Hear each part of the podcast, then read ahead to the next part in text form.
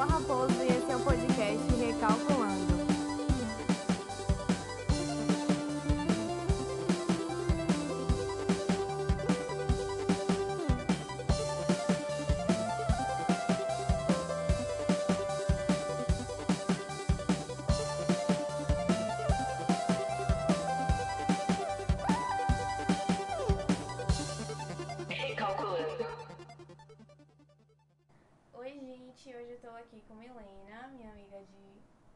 escola, pra gente discutir um pouquinho sobre essa relação com nossos pais, essa construção que muitas vezes a gente faz de que eles são super-heróis. E então, Milena, se apresente. Oi, pessoal. Eu sou Milena, sou amiga de Gabriela há muito tempo e a gente vai conversar um pouquinho hoje. Então, é, a ideia de fazer esse podcast veio é, mais com um pensamento meu mesmo de ter construído essa ideia de que meus pais eram super-heróis, de ter é, visto em um determinado momento da vida que eu tava com essa ideia e quando eu descobri que eles não eram, foi uma frustração muito grande pra mim. E na verdade, eu, te, eu pensei em você quando eu escolhi falar sobre isso, porque eu sempre enxerguei em você e seus pais essa relação um pouco menos desconstruída do que a minha.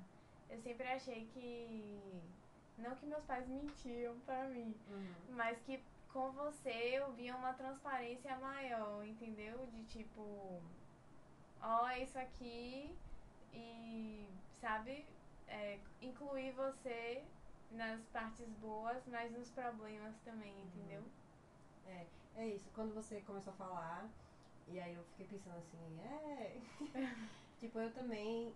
Todo mundo, quando a gente é mais novo, a gente pensa muita coisa nos nossos pais, que depois é, é, existe uma quebra, um período de, da vida que tem uma quebra muito grande dos pais, da família, dos avós, seja lá o que for, do que você acha. No meu caso, eu acho que não foi necessariamente é, assim. Realmente, meus pais sempre tiveram uma realidade, uma transparência comigo a partir de uma certa idade, quando eu já poderia entender algumas coisas. Eles sempre foram muito claros, mas é, assim, com que os problemas que a gente passava em casa, os problemas às vezes do relacionamento deles dois, problema financeiro e tal. Mas ainda assim, é, mesmo assim existe porque a gente enxerga nossos pais como pessoas muito adultas, muito preparadas, muito, sabe? E aí hoje eu tenho a idade que eu que minha mãe me teve e aí eu olho pra ela e fico, minha mãe, meu Deus do céu. Que louca! É, eles eram muito novos, como fizeram isso? Tipo, muito. A quebra de realidade é muito importante. E também quando você vai vendo mesmo as falhas, né? Aquela coisa de que nossos pais são crianças como você, tem aquela música. Que eles são muitas falhas. E aí quando a gente enxerga isso, dá um susto muito grande. E aí depois você tem que se acostumar a essa ideia É. de que. É, eu, a vida toda, eu cresci com uma ideia assim, super, sabe? E se não acontecessem algumas coisas, eu continuaria com essa ideia até hoje. Uhum. Então, às vezes as coisas ruins acontecem e a gente não entende por quê. Mas hoje eu entendo que algumas coisas aconteceram porque eu precisava muito entender isso. Eu achava que meus pais eram perfeitos, que eles não sofriam, que eles não choravam, que eles não faziam coisa errada, que eles não tinham dúvidas.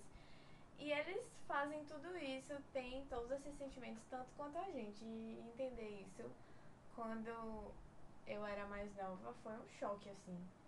E hoje eu vejo que não, é normal, o pai, o pai, a mãe de todo mundo passa por coisas que a gente também passa, por dúvidas que a gente também passa.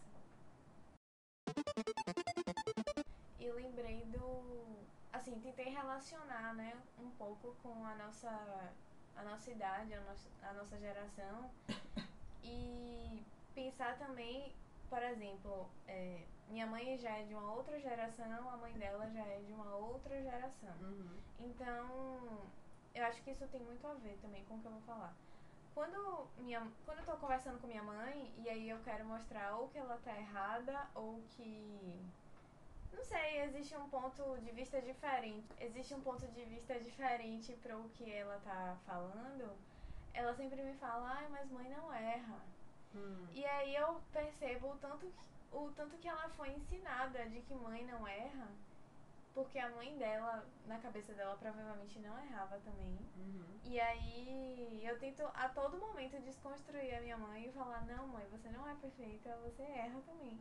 Porque é bom que até ela entenda isso É. pra ela se cobrar Uma menos. pressão muito grande na cabeça deles de que eles têm que ser perfeitos. Pois é, eu acho que dos homens ainda menos, né? É, delas. De- das mães é algo bem, bem mais pesado, bem maior. Aí eu queria saber de você, tipo assim, você falou que na sua casa era mais transparente e tal, mas é, como era seu sentimento de. A partir do momento que você descobriu isso que eu falei? Pra mim foi um choque. Pra você, tipo, foi um choque também ou foi mais tranquilo? Pra mim, é, acho que foi uma coisa que aconteceu aos poucos e mais em relação à família inteira. Pra mim, o maior quebra foi isso, assim. É, quando, quando você é mais novo, quando eu era mais nova, eu achava que, ah, tipo assim, todo mundo é muito amigo, todo mundo é muito unido, ninguém briga com ninguém, todo mundo é muito bom, sabe? Uhum. E apesar de, entre meus pais, eu via às vezes algumas brigas, mas eh, já era mais normal pra mim. Aí, é, quando eu fui percebendo aos poucos, porque vai chegando uma idade que aí os adultos, entre aspas, já começam a falar as coisas na sua frente. E aí você vai tendo vários pequenos choques de como assim aquela pessoa que, sabe, do nada você tá dizendo isso, eu nunca soube disso, nunca imaginei que fulano ia fazer tal coisa, ou que meu pai não se dá bem com o tio tal, ou então, não sei, enfim.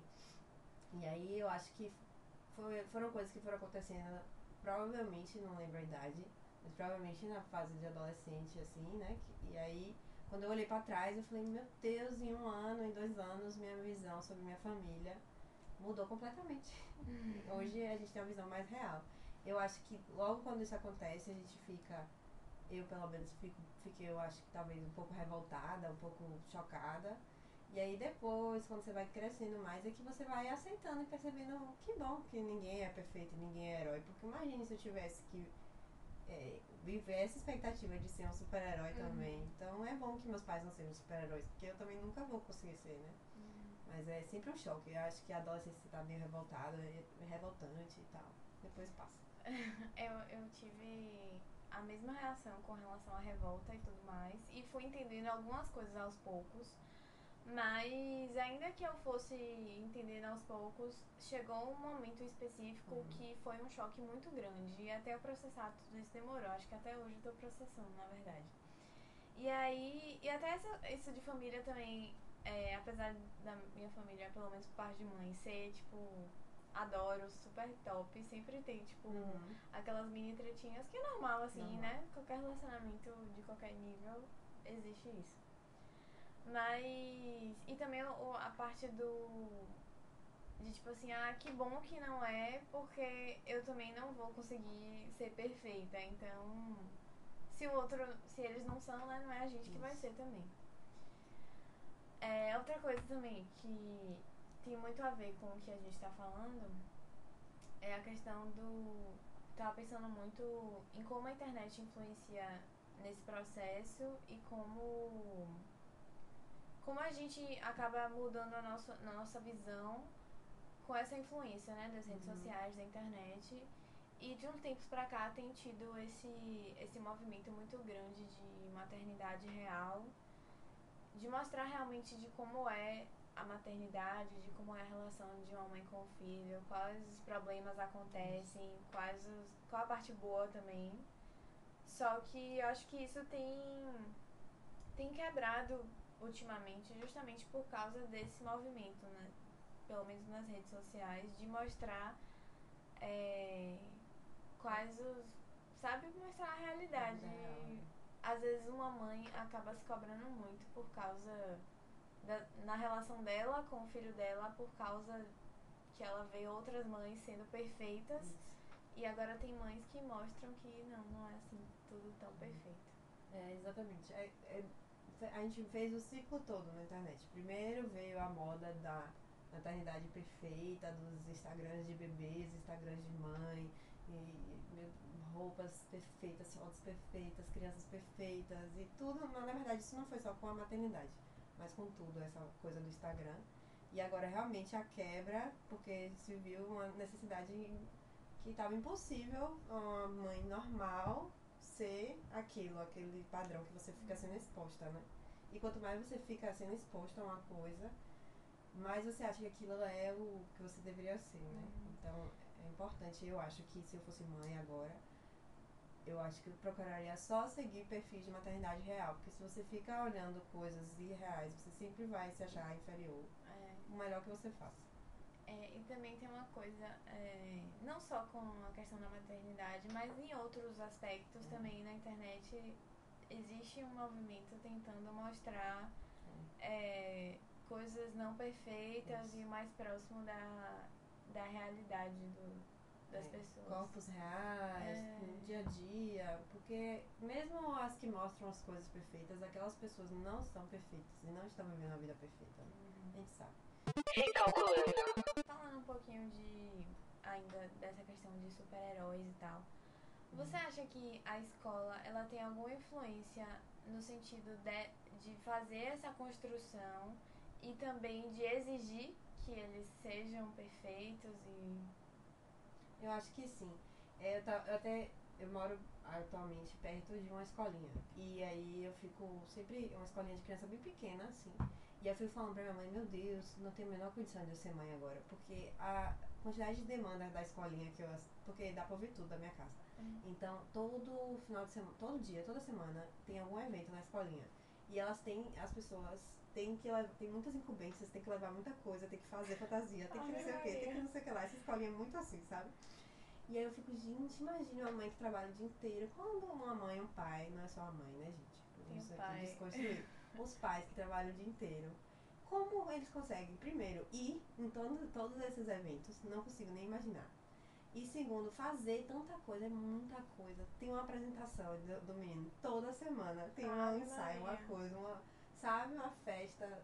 E aí eu fico, gente, meu Deus, as escolas sobrecarregam os pais, que era pra você uma coisa pra te ajudar É. a criar seus filhos e te dar um apoio ali. Eu- às vezes eu tenho a impressão que dá mais trabalho é quando o menino tá na escola. engraçado é não hoje em dia não mais porque hoje em dia eu entendo já passei dessa fase Uhum. mas na época a minha frustra uma das frustrações Era isso, né? era que a minha mãe ela não tava lá sempre eu sempre andei de transporte eu- minha mãe meu pai também nunca essa coisa de buscar na escola não era um- Hum. uma, uma rotina pra mim e nossa ai minha mãe não me busca na escola e tinha também a questão dos passeios que às vezes tinha passeio com que levava a mãe levava pai É. ou então tipo assim festa de São João aí no final as mães iam Isso. às vezes minha mãe não tava lá e aí era tipo um super problema pra mim. E aí teve um dia, eu contei pra você a história do buquê de flores, que na Uhum. alfabetização eles presentearam algumas mães com um buquê de flores e aí eu, minha mãe me falou que eram as mães que mais participaram e minha mãe não recebeu. Eu fiquei muito chateada. Mas tudo bem, superei. E aí teve um dia também que tinha um dever de casa que a gente tinha que falar sobre cada pessoa da nossa casa. E aí eu escrevi, minha mãe só pensa em trabalho. Véi, minha mãe Tadinha. ficou arrasada. Ela, tipo assim, eu só penso em Tadinha. trabalho. Tipo assim, eu tô tentando proporcionar uma 50 vida boa pra você e você tá falando isso de mim. Eu não entendi, eu era pequena. Mas hoje em dia não, não é um, uma, sabe, uma frustração. Hoje em dia eu, eu lido muito bem com isso. Inclusive, eu sou uma pessoa que eu não gosto tanto de atenção. Então eu dou graças a Deus, porque eu ia achar um saco também se eu tivesse minha mãe e meu pai ali no meu pé o tempo todo. Eu, eu não ia gostar. Assim, Uhum. 100% do tempo. Porque sempre tinha aquela mãe que dá meio-dia ela tá na frente da escola. Ou aquele pai também que tá na frente da escola. Aí teve, ia ter um dia que eu não ia aguentar mais olhar na cara deles. Porque. Já tá acostumado. É. É, meu caso, no meu caso, na, em termos da escola, quem era muito mais presente era meu pai. Assim, sempre foi mais envolvido. Muito. E ia me pegar, ia me buscar, ia pra toda reunião de pais, ia pro que, me ajudava a fazer trabalho, recortava comigo, etc. Isso pra mim foi ótimo. Pra mim, meu pai é incrível. Mas eu sei que ele teve que abrir mão de muita coisa da vida dele pra ter estado tão presente fisicamente comigo. E que hoje eu penso que talvez ele teria sido. Ele, se tivesse, houvesse mais, menos, ele talvez teria se realizado mais em outras áreas, entendeu? Uhum. Então eu sempre penso assim, ah, eu quero ser uma mãe igual ao meu pai. Depois eu penso, não, não vou conseguir. É impossível, porque eu tenho outros planos na minha cabeça, Uhum. entendeu? Então eu sei que é, essas mães que são super envolvidas, os pais, é, também é muito. Tudo é um sacrifício. Ah, o- o- ser pai e mãe é muito difícil, É, gente. cada escolha é Porque se você não tá presente fisicamente, mas você tá lá trabalhando e fazendo sua vida profissional, você vai se sentir culpado. E se você tiver ao contrário, você também vai se sentir culpado e sobrecarregado. Então é muito difícil mesmo. E realmente a gente. Todos os filhos, em qualquer modelo de pais, vão achar ruim alguma coisa. Uhum. E não, só vão entender direito quando tiverem mais velhos Maiores. mesmo. E a gente É. fica grato depois. Engraçado, tem um meme, não sei se é meme que fala, mas tem um negócio na internet que fala assim: é, Meu sonho é manter todos os pratinhos girando. Hum. E aí cada pratinho é uma coisa, tipo assim, família, trabalho, sei Sim. lá, tipo né? relacionamento, é. Então, tipo assim, é muito difícil você manter Muito todos os difícil. pratinhos girando. Então imagine pra eles que têm filhos. É, né? A gente já acha difícil, eu tô aqui sem cuidar de nenhum outro ser humano. Só de mim já tá muito Pois é, se difícil. você quiser tentar ter um filho, tenha um cachorro antes, porque é bem parecido. Pois é. Então é isso, eu acho que a gente tem que olhar depois de adulto com um olhar de gratidão, né? As É. pessoas, os pais fazem o máximo, o que eles puderam, o que foi. Talvez eu. Ela não estava tão presente na escola porque naquele momento da vida ela precisava estar presente, muito presente no trabalho. E meu pai também, até porque eles estavam em uma fase da vida deles diferente. Então eles precisavam correr atrás de mais coisas. Então, hoje eu entendo, mas na época eu não entendia. Hoje É. não é nenhum sofrimento isso. Mas quando você é criança e você compara com os coleguinhas, você às vezes fica triste e tal, mas engraçado, tem um vídeo de meu irmão, ele tinha um amigo da sala que todos os passeios, todos os negócios. Não, não era amigo não. Era, era a turma dele. O inimigo. Todos os passeios, to- tudo tinha um DVD. Tipo assim, o DVD do Hum. passeio tal, aí tem toda a filmagem no passeio. Todos os eventos tinham isso. E aí tinha um amigo específico que. Não, tinham dois amigos. Um que a, a irmã dele era minha amiga de infância, então eu sempre ia pra casa dela. Uhum. E o irmão dela era, tipo, o melhor amigo dele. Então, Entendi. íamos juntos, entendeu? E a mãe dele- deles era super presente, super tudo e tal. E aí sempre tinham passeios que era pra casa deles, entendeu? O Entendi. passeio era isso. Nossa. E tinha lanche, não sei o que, era massa. Mas enfim, esse era um passeio. E eu ficava tipo, vai, tem passeio na casa de fulaninho, porque não tem passeio pra minha casa? E além desse passeio, tinha o passeio do, do pai de fulaninho, que era no barco dele. Hum. Aí eu ficava tipo. E às vezes é engraçado isso, porque os pais acham que os filhos estão se importando ou estão Sentindo mais. do sentindo que- mais, mas na verdade é você. E eu acho que isso tem muito a ver com o fato da gente precisar também passar por esse processo de quebrar o cordão umbilical com Uhum. os pais. Eu acho que existe uma certa idade que isso precisa acontecer, senão sempre seus pais vão estar. Não que eles deixem de ser exemplo, mas tem um certo momento que não é só nossos pais que são a nossa referência. Isso.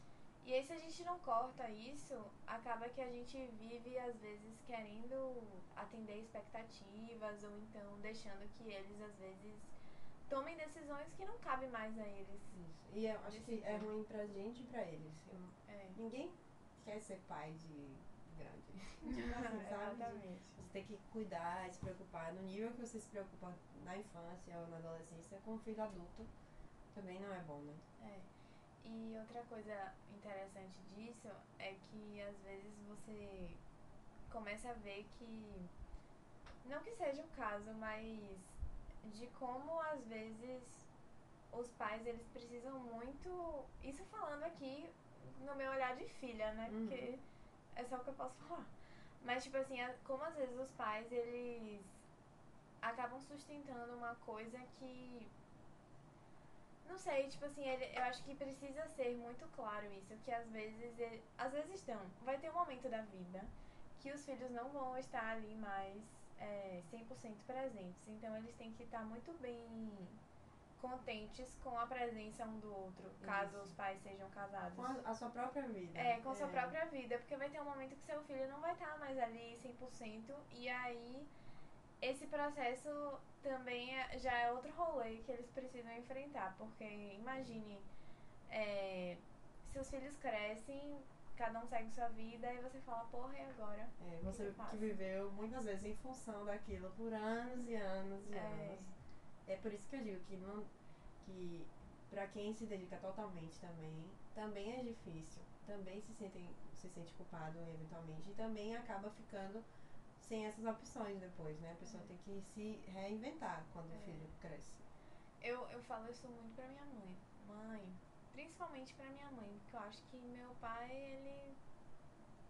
Ele tá confortável. Mas eu falo muito pra ela, tipo, mãe, é. Sei lá, tipo, faça suas coisas, É. vai tocando aí, porque vai ter uma hora que eu não sabe, não vou estar mais aqui, tipo, sempre. O tempo inteiro, então. é. Você precisa, sabe, se virar sem mim. Não que ela só se vire comigo, mas tipo assim, não depender, ou então não ficar me esperando pra, entendeu? Uhum. Pra tomar alguma decisão, pra fazer alguma coisa. E aí hoje minha mãe é super assim, depois, né, que eu fui falando essas coisas e tal. Minha mãe é super tipo, ela tem che... ela tem várias programações dela com ela mesma, aula disso, faz aquilo, faz um monte de coisa. Uhum. E acaba que, tipo, ela mesma se virou, sacou? Tipo, aí hoje eu falo, tipo, não, se vira aí, porque Uhum. eu não vou estar aqui sempre. Acho que ela entendeu o recado. Recalculando. Então, eu não quero ter filhos, né? Mas se eu tivesse, eu acho que eu tentaria jogar limpo o mais É. possível com ele, ser transparente, assim como a gente deve ser em todos os quesitos. Mas, é, assim, mostrando o momento certo das coisas e mostrando as coisas o mais real, sem fantasiar muito. Eu acho que quando você fantasia muito pra criança, a frustração é maior. A queda é grande, né?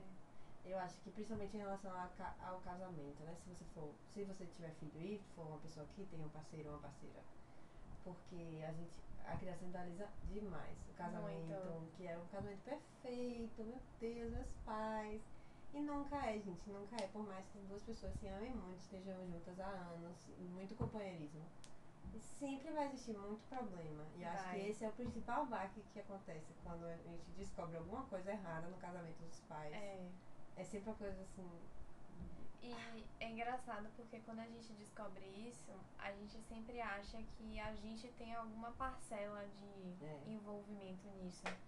E é muito importante falar que o casamento dos nossos pais é dos nossos pais, Isso. não é a gente. Então, briga, confusão, desentendimento, coisas pequenas ou até coisas maiores, não tem a ver com a gente, porque é justamente é outra relação, tipo, Isso. por mais que muitos pais acabem até misturando as coisas, que eu acho que pode acontecer, não é, não é algo que é da nossa competência. É, é coisa deles, eles têm que se resolver. E aí às vezes acontece muito isso, né? Os pais se separam, os pais brigam, ou um trai o outro, sei lá, acontece alguma coisa. E aí o filho fica achando, tipo, ai, foi por minha culpa, ou então me traiu, É, sabe? Fica achando que exatamente. foi com ele. É muito Ou importante entender dores. isso. É, é muito É. ruim que é, algum lado conte, assim, desabafe a nível da criança ficar, a criança ou adolescente ou adulto, enfim. Eu acho ruim que, por exemplo, tem do- dois, duas pessoas, um casal, eles têm um problema. E aí você é mais próximo de sua mãe, digamos. E aí sua mãe acaba é, desabafando tanto com você que você acaba ficando do lado dela e toma as dores. Isso é muito ruim mesmo, porque tem que ter essa separação de o que é eles dois É, e o que é sua relação com seu pai, sua relação com sua mãe, que não tem nada a ver. é. Uma coisa é se a pessoa é bom pai outra coisa é a pessoa é bom marido. Às vezes é um ótimo marido e um mau pai, às vezes é um ótimo pai e um mau marido. É, e eu, na época que, que eu fazia terapia, eu até tava. Esse negócio, esse assunto sempre rolava, né? Desse fato, dessa construção de imagem que eu fiz e tal. Uhum. E aí foi justamente isso que ela falou. Você tem que entender que seu pai, sua mãe, eles são diferentes pessoas na vida deles. Então, por exemplo, seu Isso. pai é um ótimo pai, é um ótimo profissional, mas sei lá, talvez não seja um bom marido. Ou sua mãe seja uma boa mulher, uma boa mãe, mas não seja uma boa profissional. Isso. Enfim, essas coisas podem variar. E não é porque uma pessoa não é boa em uma coisa que ela vai ser ruim em Em tudo. tudo. É, exatamente. E é, teria que saber separar isso. É difícil, não é fácil, Não, é muito difícil. mas é necessário. Uhum. E nem todo mundo aprende, lida com isso. Tem gente que tá voando, assim, tipo, não passou por esse processo e muitas vezes nunca vai passar, porque por mais que a pessoa cresça, veja que não é bem assim e tal, tem gente que não. De verdade, que os pais. é, Blindam. né, eles blindam muito, entendeu? Então acaba que a pessoa cresce e não fica lúcida das coisas que podem acontecer, que acontecem no dia a dia, na vida, nas Uhum. relações. É, até acho que a geração dos nossos pais também idealizou muito os pais deles. Era uma relação bem diferente, mais distante também, talvez, em que havia menos conversa ainda. Então, era uma relação também, uma época, os nossos avós, a maioria são casados e nunca pensaram em se separar, É. por pior que fosse o casamento, mas sempre mantiveram a imagem do casal perfeito É. de muitos anos, a mulher perfeita e o marido e tal. São casados, mas não possuem mais uma relação de casal. Isso. E aí, é... às vezes a gente até percebe isso, né? Quando a gente cresce e tal. O casamento foi idealizado, mas além disso, é, você falou que nossos pais, eles tinham uma relação diferente com os pais Exatamente. deles. E eu acho que tem uma coisa muito interessante nisso, que é a questão de isso tá mais ligado à galera da nossa idade, da nossa geração, que é você questionar. Uhum. Tipo, minha mãe questionar o pai ou a mãe dela era algo que não se falava, Inadmissível, velho. E eu não, eu bato de frente a todo momento com os meus pais e isso é normal na nossa relação. Eu falar, eles discordarem e tal. Uhum. Então, tem pessoas atualmente que não questionam, né? Que tem uma relação mais. que continuaram nessa criação antiga. Mas hoje em dia, tipo assim, eu acho interessante falar também que às vezes a gente acha que ou porque é criança ou porque é mais jovem, aquela pessoa ou não tem opinião, ou não tem direito de opinião, ou não tem direito de pensar diferente, entendeu? Uhum. E isso é uma coisa, tipo, pra que se eu tivesse filhos, ou que eu acho que todo mundo deveria fazer com seus filhos, é considerar que aquela pessoa, tipo, tem uma opinião, que ela tem um jeito, que ela tem, sabe? Uhum, que é, É- válido. Que é ela válido, pensa. não é só porque ela Por é mais que você já tenha vivido aquilo e. Ai, claramente isso não dá certo, mas aquela pessoa tem a sua. Precisa ter a sua própria vivência É. também, as suas próprias ideias. Tem coisas que não E o adianta que não dá você... certo pra você É. pode, não ter da- pode dar certo pra ela. Tem coisas que não adianta você falar, ai, não funciona, faça desse jeito aqui que eu já passei por isso. Tem coisas que é só vivendo pra gente Isso. sentir que não dá certo. E com, com minha mãe teve muito isso comigo, mas e eu, eu sempre falei, eu preciso passar por isso pra entender que não, que não dá certo, porque você falando eu não consigo Uhum. captar. Mas não só isso. Tinha alguns parentes que eu não queria falar. Não é que eu não queria falar, mas era tipo assim, quando alguém fala, ai, fale com sua tia. Aí você fala, mas a pessoa quer que você beije, que você abrace, Uhum. que você não sei o quê. E aí hoje em dia eu já vejo vários, várias pessoas falando sobre isso, que há um tempo atrás não se falava. É, Que é tipo assim. Se a criança não quer falar, Não abrigue. não abrigue, tipo, é o direito dela de não querer abraçar, de não querer manter contato. Não invada a- É, a, a individualidade É. dela, né? De... E tipo, há um tempo atrás não existia isso Não. de você falar Nunca. pro. Não, fale com sua tia, fale com sua tia. Dê um mais- beijo sua É, tia. dê um beijo sua tia. Fale que só tinha telefone. É. Exatamente. E, tipo, ho- hoje em dia que eu vejo muito na internet a galera falando isso, tipo, não obrigue a criança. Ela, não é porque ela é criança que ela não tá. Não tem Não tem tipo vontade, de vontade. é. né? E eu lembro muito de passar por isso, de ter que falar com fulaninho porque ele é tio do avô que fez isso, não sei pra não sei quem, e era importante, tinha que falar. Uhum. Aí isso é interessante também, porque é mais uma coisa que mudou dentro das relações, né? A gente, se digamos, se eu tiver filho, você tiver filho, filhos, é, já vai ser uma relação bem diferente. A cada geração nova é uma relação diferente. De uma forma de. A gente tentando cada vez mais ser mais realista, mais pé no chão e criar os filhos de uma forma diferente. Mas ainda assim eu acho que minha, os filhos idealizarão os pais Com como certeza. é, pessoas que eles não são. Isso, e é- ainda haverá essa quebra de. Que eu acho que faz parte da vida, essa quebra de. Esse choque do pai idealizado e o pai real. Eu acho que vai Mamãe. acontecer. Só que eu acho que a gente precisa que os pais tenham uma consciência maior de É. que não adianta você blindar uma Não, criança, um filho, entendeu? Eu acho que da nossa geração pra trás, eles tentaram muito é, blindar e proteger, e, sabe, fazer com que a gente não soubesse assim. É porque eu não sei se é uma coisa individual ou com certeza é uma coisa individual, porque em outras famílias, com outras pessoas, outras famílias, com certeza deve Haver variações, né? é, várias coisas diferentes, né? Mas comigo eu, eu me senti muito numa bolha, assim. Quando eu. Quando eu acordei, assim, foi realmente um baque muito grande. Eu vivia. Às vezes eu pensava, tipo, nossa, gente, eu vivia voando, tipo, não sabia, Uhum. sabe? E não só nessa relação direta com os pais, mas em relação a várias outras coisas. Eu vivia, tipo, aleatório, assim, no mundo. É, a gente teve uma posição privilegiada de É. ter essa privilégio de ficar É. alienada. É. Porque tem gente que desde criança É, lida com conflitos. É. e lida com coisas que nem deveria estar Isso. tá lidando. Até demais. É. A realidade é até demais, porque a- a- algumas idades não estão prontas para lidar com alguns tipos de realidade. Né? Isso é verdade. E aí eles começaram a passar por isso muito cedo. Uhum. Recalculando. É uma série que eu amo desde sempre, assisto desde menor, assim. Inclusive é uma coisa que eu assistia bastante com minha mãe até. É Gilmore Girls. Que. A Ruby não assiste, né? Gabriela não assiste. Gabriela.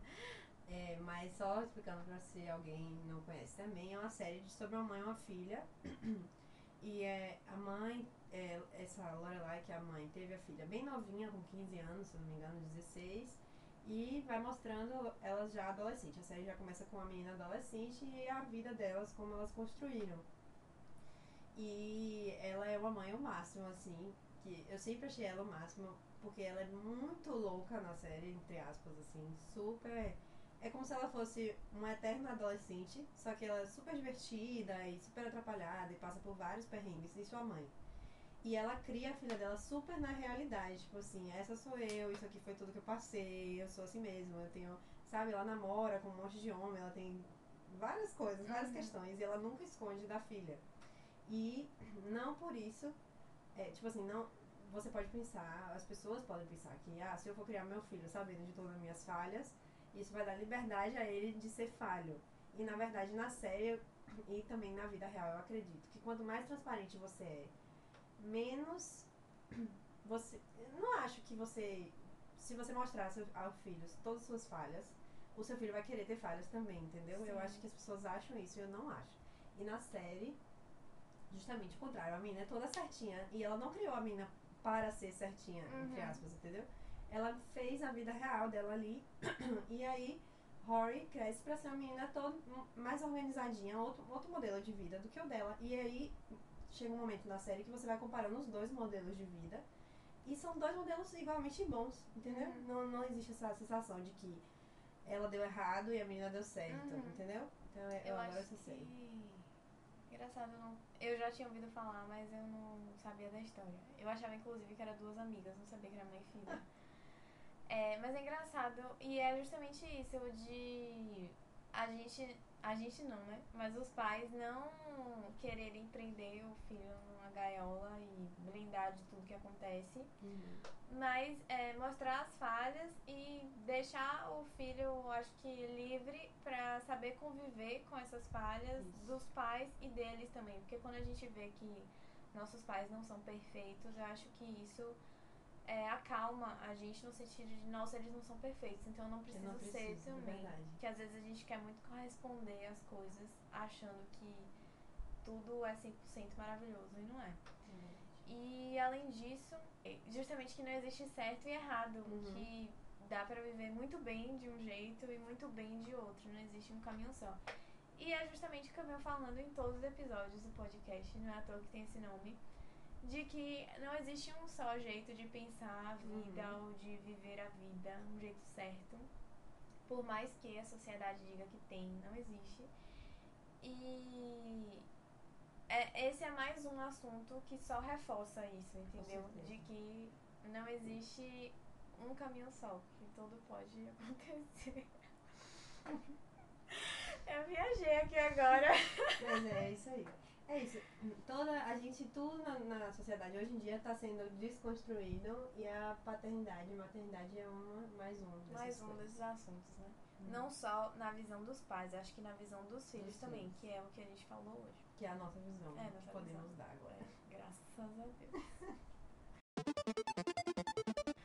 Então é isso, Emília. Obrigada por ter vindo. Adorei. Eu também adorei. Muito obrigada pelo convite. E estamos aí. E aí, até o próximo. Gente, Até. sigam o podcast Recalculando no Instagram é, para acompanhar as novidades. E é isso, arroba podcast Recalculando. Quer falar alguma coisa? Não, sigam mesmo, é muito bom. Eu super acompanho. Tá bom, beijo, tchau, até a semana que vem. Obrigada.